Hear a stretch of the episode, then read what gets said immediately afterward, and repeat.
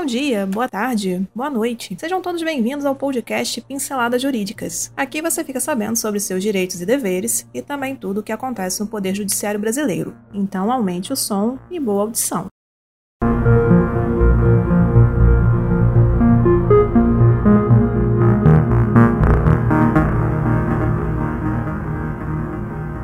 2020 foi um ano difícil para os trabalhadores com carteira assinada. Com a pandemia da Covid-19 e o impacto na economia, muitos tiveram seus contratos rescindidos, suspensos ou reduzidos. O valor do salário foi reduzido. E chegando ao final do ano, diante de tantos acontecimentos, pergunta-se: e o 13 terceiro? Haverá 13 terceiro em 2020? O Dr. Inácio Esteves, advogado do escritório Pinheiro Esteves Advogados Associados, vai nos responder. Em 2020, o empregado que teve contrato de trabalho suspenso na pandemia receberá o 13º salário menor, de acordo com a regra estabelecida pela Secretaria do Trabalho, que, por sua vez, estabeleceu que o empregado que teve apenas jornada reduzida receberá o salário extra integral. A medida provisória 936 e a Lei 14.020 ambas de 2020, tratam da suspensão dos contratos de trabalho no contexto da pandemia do novo Covid-19 e não previram especificamente quanto aos impactos da suspensão sobre o 13º salário.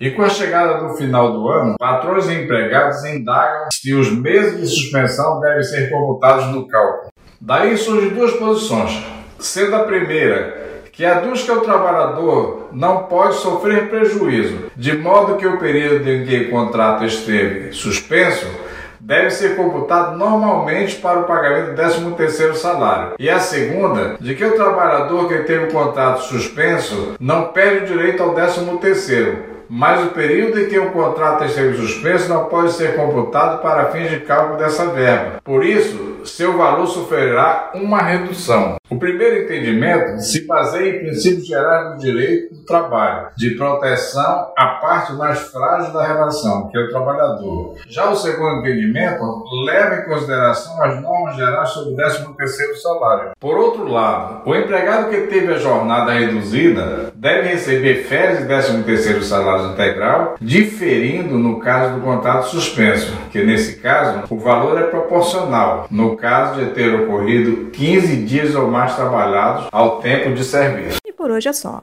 Agradecemos sua atenção e esperamos ter lhe ajudado com este conteúdo. Toda semana são lançados dois novos episódios. Este podcast tem o apoio técnico-jurídico da Pinheiro Esteves Advogados Associados e o apoio tecnológico digital da Clã Soluções Digitais.